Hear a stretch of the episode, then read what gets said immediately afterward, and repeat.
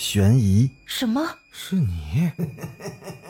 灵异、那个人他居然是飘过来的，他根本就没有腿。奇闻、三天后，警方找到了这辆三七五路公交车。惊悚，别过来！别过来！别过来！别过来！欢迎收听《九黎怪谈》。Hello，各位听友小伙伴，大家晚上好，欢迎继续收听《九黎怪谈》。长故事又来了啊！咱们今天就把这个长故事送给大家。你相信这个世界上有鬼吗？王涛犹豫再三，终于把这行字发了过去。QQ 的那一端，网名叫做小雪的女人回了。我相信，为什么？你见过吗？见过啊。你看你背后，不就有一个吗？王涛吓了一跳，急忙的回头，可是王涛发现背后空无一人。这个网吧地处偏僻，生意一向不是很火。王涛再回头，发现小雪的头像已经暗了下来，小雪下线了。在王涛的家里，其实是有宽带也有电脑的，可是王涛还是选择到这家名为“黑夜”的网吧来上网。网吧里大多数都是要求高网速的打游戏的人，王涛坐在这里乖乖的聊天，看上去就很另类。王涛看到小雪已经下线了，就把自己那个名为“海洋”的 QQ 也给退了下来，然后就准备离开。当王涛站起来时，王涛背后有一个女人也站起来了，两个人同时退了一步，背对背的撞在一起。啊、对不起。哦不，呃，应当是我说对不起。可王涛明明记得，刚刚背后没人啊，而自己也没有听到任何有人来了的声音。想起刚刚 QQ 上小雪说的那句：“你看你背后。”不就有一个鬼吗？王涛的心底也是暗暗的打鼓。难道真的来了？也许是王涛注视对方的时间太久了，对面的女人已经害羞的低下了头。呃，撞到你了，真不好意思。如果你有空的话，一起去吃个饭好吗？出乎意料的是，女人很大方的点了点头。不一会儿，两个人就坐到了一家咖啡厅里，各自面前是热气腾腾的意大利面。通过交谈，王涛知道对面这个女人叫做雨飞。也许是王涛说话说的太投入了，突然，王涛手里的叉子掉到了地上。哎呀，真是对不起。王涛急忙弯下腰到桌子下面去捡，在那墨绿色的桌布下。王涛没有看到雨飞的脚，对面这个年轻漂亮的女人雨飞，只有鲜活着的上半身，她那下半身却诡异的空着。这一切也在王涛的意料之中。王涛很快的直起身子，当做什么都没看见，继续开心的跟雨飞聊天。可是。一切都已经有了眉目。夜深的时候，王涛的心格外的不平静。他打开了自家的电脑，把名为“海洋”的 QQ 挂到了网上，然后开始给李梦写一封邮件：“亲爱的，你离开的第五天，我去了你最常去的那家网吧，我找到了我想找的人，也已经跟他顺利的搭上了话。可是。”我不知道接下来应该怎么办了，我是不是能够通过他而找到你呢？或者，我有没有办法除掉他呢？李梦，我真的好想你，真希望你能早点回来，我愿意为此付出一切。爱你的王涛。写完之后，王涛长长的叹了一口气，把痛彻心扉的思念全都倒出来了，不然他会窒息的。李梦是王涛的女友，一个开朗漂亮的女孩。王涛无数次的幻想，有一天可以拉着李梦的手走进婚姻的殿堂，可是，一切都在突然间出错了。这件事就源于李梦经常去的那家叫做“黑夜”的网吧。李梦家里也是有电脑，可是李梦有个十三岁的妹妹，叫做李蕊。李蕊可不是个省油的灯，经常和李梦抢电脑用。李梦实在是没办法了，就跑到这儿来了，天天在 QQ 上消磨时光。反正李梦的父亲很有钱，李梦从来不会为了钱发愁。可是突然有一天，李梦给王涛打来了电话。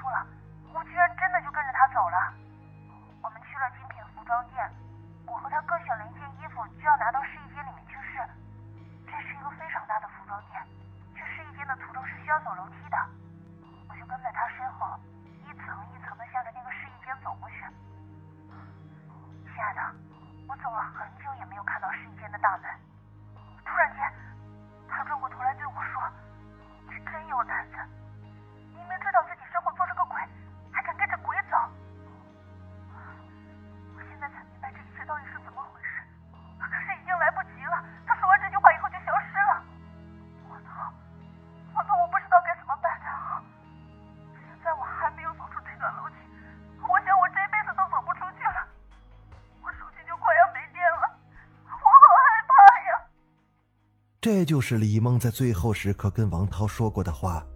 王涛当时拿着电话，甚至不知道应当怎样来安慰李梦。李梦还没来得及把话说完，手机就挂断了，然后就再也打不通了。李梦可能还困在那漫无边际的楼梯里，就这样失踪了。王涛在第一时间报了警，可是根本就找不到李梦的下落。王涛抱着头，痛苦地接受着警察的询问，并且心中涌出了一个又一个的疑点。李梦把整件事情讲的都非常清楚，李梦为什么没有把精品服装店的详细地址和那个女鬼的网名给自己呢？现在王涛所能知道的只有那个叫做“黑夜”的网吧和那个与女鬼相遇的经过。王涛只能申请了一个新的 QQ 号，然后重复李梦当时所做的事情，以求能找到李梦和那个害李梦的女鬼。三天以后，王涛基本可以确定小雪和雨飞就是同一个人，不仅仅是因为上次的相遇的巧合，也不仅仅是因为李梦给自己说的那个故事。王涛发现小雪经常会上网找自己聊天，聊天的内容常常会涉及诡异的事情，而且每当跟小雪聊完天之后，王涛都会发现自己的背后坐着雨飞，雨飞正微笑的看着自己。又是一天，王涛和小雪聊完天下线之后。雨飞就在王涛的背后微笑的说着：“你能送我回家吗？”王涛的心猛然一跳，然后他点了点头。外面已经是夜色朦胧，王涛走在宇飞的身边，感觉寒意顿起。“哦，你你家住哪啊？”“我家住在植物园那里，不远。”王涛暗暗的松了一口气，他还以为宇飞会说。他家在什么什么公墓呢？很快就走到了植物园，那是一个非常大的公共花园，里面种满了各式各样的植物。雨飞就径直的向着园子走去。你你家住在这儿？嗯，我死在这儿。雨飞回过头来，淡淡一笑。王涛没想到雨飞会这么轻易的就说出了自己的身份。涛后退了一步，做好要逃跑的准备。你别害怕啊，你可不可以听听我的故事？我也有过一个非常喜欢的人，他和我同年级，不过我只是默默的喜欢他，从来不敢说出口。原来是暗恋啊！没错，后来发生的事情证明了暗恋是多么错误的。我以为总有一天有机会和他说明白，可是我渐渐的发现，他已经和另外的女孩在一起了，他们特别相爱，相爱的让人妒忌。于飞说这些话的时候，死死的盯着王涛。然后，你自杀了？没有。我当时受到了一个中年男人的引诱，他的年纪大的可以当我的爸爸，可是他对我非常好，又赶上我那时候正伤心难过，我怀着一种破罐破摔的态度就和他在一起了。然而，他对我的好是短暂的，很快他就有了另外的目标。把我抛到了一边。可就在这个时候，我怀上了他的孩子，他他残忍的逼迫我把孩子打掉，我我只能照着他说的话去做。四周非常的安静，可是王涛分明听到了一个很小的声音在叫。妈妈，妈妈啊！这、这、这什么声音？王涛吓得跳了起来。王涛转过身去，看到从树的阴影里缓缓的走出来一个像是小玩偶一样的东西，他僵硬的在向王涛靠近。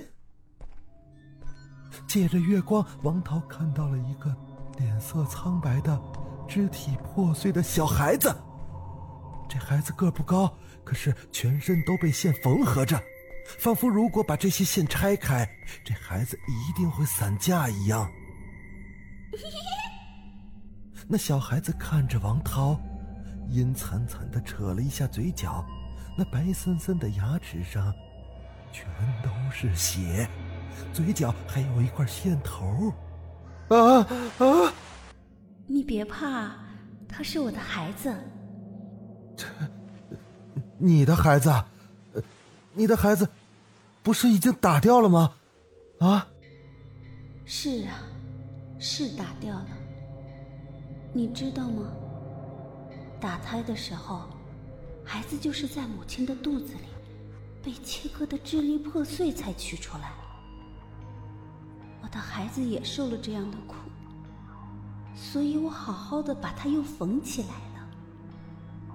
就是因为这个孩子，我才走上了现在的路。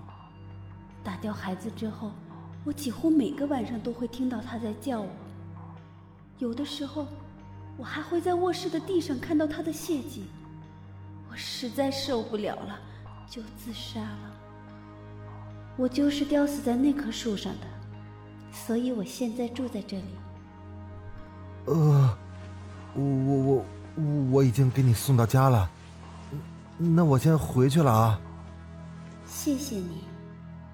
我想，我可能爱上你了。王涛不知道怎么回答，他只是加速离开了，身后还不时的传来那个小孩子细细的笑声。李梦，我虽然想帮你报仇，可是，可是当我面对一个真正的鬼的时候，我还是害怕了。我真是没用，没用。思念再一次不可抑制，于是王涛顺路去了李梦的家。李梦的家是一栋漂亮的二层小楼，因为李梦的父亲是当地的大商人。唉，我爸早早的就把我妈给气死了，然后成天在外面沾花惹草不回家。如果不是你。我都不知道生活会变成什么样子。曾经，李梦撅着小嘴这样对王涛说着，王涛的心里一阵的刺痛，于是他敲开了李梦家的门。开门的是李梦的妹妹李蕊，小姑娘显然是上网很久了，顶着两个大大的黑眼圈。王涛哥哥，你来晚了一步，我姐姐刚刚出去了。什么？王涛一把抓住李蕊的肩膀：“你姐姐回来了！”啊！李蕊的脸上有一丝慌乱，很快就变成了哭相。我糊涂了，姐姐哪还能回来呢？王涛松开了手，李蕊很快把王涛关在了门外，然后关掉了别墅里唯一的灯，留给王涛。都是无尽的黑暗。你能陪我去逛街吗？某一天晚上，宇飞突然这样对王涛说。王涛想起了李梦曾经对自己讲过的经历：逛街，然后被困。看来自己等待已久的时刻终于是来了。那好啊。宇飞很温柔的靠近王涛，然后他挽住了王涛的手臂。王涛感觉到一阵冰冷传遍了全身，同时也能够感觉到宇飞对自己的好感。宇飞似乎是真的喜欢自己。宇飞果然带王涛到了一家很偏远的精品服装店。宇飞细细的挑选了一件玫瑰红色的上衣，浪漫风格。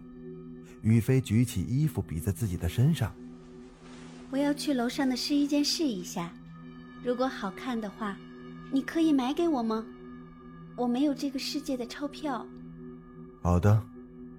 说这话的时候，王涛的语气已经非常的生硬了。王涛跟着宇飞走上了通往试衣间的楼梯，一步，一步，渐渐的听不到人声了。突然间，王涛抓住了宇飞的手。你说，我弄哪去了？你在说什么？别装了。我就被困在这儿，你出来！这个害人精！还我于飞的脸色变了，变成了气愤和痛苦的样子。他丢掉了手里的衣服，向着王涛猛扑过来。还好王涛事先有准备，他从腰里抽出了事先准备好的撒了鸡血的桃木剑，狠狠的就向宇飞扎了过去。几乎是一瞬间，宇飞就不见了，像是一阵烟一样。李梦。我给你报仇了，李梦，李梦，在哪儿？李梦，李梦，你出来！先生，请您不要在公共场合大声喧哗。一个服务员客气的出现在王涛面前，他向王涛发出了提醒。王涛这才意识到自己还在精品服装店里，他呆了一下，环顾了一下四周。李梦在哪？王涛急急的跑到了李梦家，他想把这个消息告诉李蕊，可是到了楼下，王涛彻底的傻了。李梦家居然已经搬走了，里面空无一物。李梦离开了，李梦的家也悄无声息的搬走了，李梦仿佛真的变成了一场梦。在王涛的生活里彻底的消失了。王涛再也承受不住，在这黑夜里嚎啕大哭。第二天，王涛还是坐在了黑夜网吧里，他已经没有了地方可去。可就在这时，王涛又看到小雪上线了。这怎么可能呢？我昨天不是已经把雨飞杀掉了吗？聊了这么久，一直都没有和你讲一个故事，一个真正的鬼故事，你想听吗？王涛犹豫了一下，还是回复了一个字：“想。”有的时候，鬼会乖乖的坐在你的身后，当你回头的时候，他就会向你示好。那通常是一个漂亮的女鬼，然后约你一同去精品服装店。就是特别大的那一种，然后他会和你一起去试衣服，带你走进那有着长长楼梯的试衣间，之后你猜会怎样呢？会迷失在试衣间里，再也走不出来。你真聪明，就是这样的。你会发现，那楼梯永远也走不到头，而外界的人也找不到你。多可怕呀！你会迷失在一个无边无际的空间里，在这个世界消失。你到底想干什么？我想做的事情也很简单，你去买一盆大型的盆栽放在家里。今晚十二点，你坐在盆栽下面，我自然就会去找你了。晚上见。说完后，小雪就下线了。王涛马上关上了电脑，然后直奔花卉市场。王涛觉得这会是一个最好的机会，一个让他找到李梦的机会。午夜十二点，王涛坐在了那株刚刚买回来的郁郁葱葱的大盆栽下，就这么静静的等着。当午夜十二点的时候，王涛听到了一个幽怨的声音。怎么不要我？啊！谁？谁？王涛环顾四周，却发现一个人都没有。一丝凉意环上了王涛的腰，王涛感觉两只冰冷的手正从背后缓缓的顺着自己的腰摸了上来，直指自己的心脏。王涛回过头，身后还是那棵大植物。阴森森的，散发着寒意。王涛再一低头，腰上环着两只苍白的手，那指甲是叶子般的绿色。雨飞，你你出来吧，我我知道是你。从树丛里果然探出了雨飞的脑袋，不过只有脑袋，雨飞的其他部分还嵌在树上。也就是说，王涛看到了一个半人半树的雨飞，狰狞可怖。你为什么要这样对我？我一心一意的爱你，你居然用桃木剑伤害我。现在我只能依附于一棵树，再也没有独立的身体了。你有没有想过？我那可怜的孩子怎么办？我我伤害你，是是因为，你伤害了我，所以我才我。你闭嘴！我不想听你讲。没有想到，你居然买一棵树来特意让我附体，哈哈！我要谢谢你啊！如果不是这棵树，我都不知道怎么来找你算账了。这，这不是你让我买的吗？我才没有呢！我好几天都没有去找你了。啊？可是你上网跟我说了呀，就在今天下午。哼，我是鬼呀，我怎么可以上网呢？你别开玩笑了。不可能，不可能！如果你是鬼，那那个叫小雪的是谁？我不知道谁是小雪。你不要转移话题。不论你说什么，今晚你都死定了。你不用再拔桃木剑出来了，我现在连身体都没有了，剑是伤不了我的。不是，不是，我，呃，那那小雪，小雪到底是谁？你知不知道我是谁？什么？谁？你是谁？你不你不就是雨飞吗？你果然不记得我是谁了。我就是那个在大学时代暗恋你好多年的女生啊。当时我那么喜欢你，可是你看都不看我一眼。我本来以为你总有一天会关注我的，可是你已经和另外一个女孩子在一起了。你知道我多伤心吗？如果不是你，我会受那个中年男人的骗，并且万劫不复吗？王涛呆住了，这是他没有想到的。我在网吧里发现了你，就开始接近你。我以为你是爱上我了，可是你，我不会放过你了。在那株浓绿的植物上，突然又伸出了两只枯瘦而苍白的手，它们像是一对钢爪，狠狠地掐向了王涛的脖子。王涛想要发出声音，可是已经不可能了。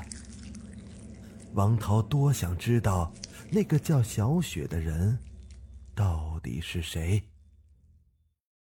一户刚刚装修好的房间里，两个女生正在紧张的忙碌着。姐姐，你怎么能这样就跑了呀？还讲了一个那么伤人的鬼故事。你知不知道，王涛哥哥有天晚上来了，样子多可怜。那个鬼故事还不是向你学的？哎呀，我也是不得已才编了这样一个故事的。姐姐。你自己的男朋友怎么能说甩就甩呢？你真像咱们老爸呀！咱们老爸当年就狠狠的甩过一个大学女生，好像叫雨飞。他被老爸甩的时候还刚刚打了胎呢。男人都是那个样子的。李梦端了一杯茶，对着窗外默默的说着：“老爸已经让我对所有的男人都失去信心了。我想。”我也不会好好的去爱一个人的，像现在这样子，直接甩掉王涛也好，反正他很快会忘记我的。嗯。李蕊显然已经不想再听李梦说话了，她打开了电脑准备上网。哎呀，你呀，你就别再上网看那些可怕的东西了，而且你也不要再上 QQ 去给人家讲那些鬼故事吓人了，你天天这样你也不腻呀。姐姐，你不知道这个多好玩我前不久和一个网名叫做海洋的人聊上了，他居然非常相信我讲的故事呢。只是自从我让他在午夜里摆一株大盆栽，他就再也不上线了。午夜坐在树下，据说真的会遇见鬼的。他是不是被鬼缠上了呢？他老是不在线，我怪想他的。李蕊边说着，就登录了自己的 QQ。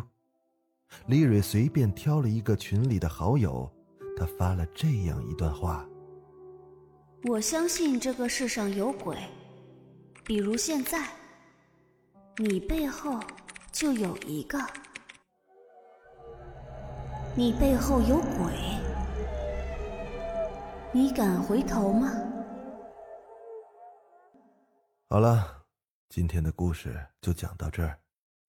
听到这儿。我想问你一句：你敢回头吗？我是主播九黎香柳，那咱们下个故事再见。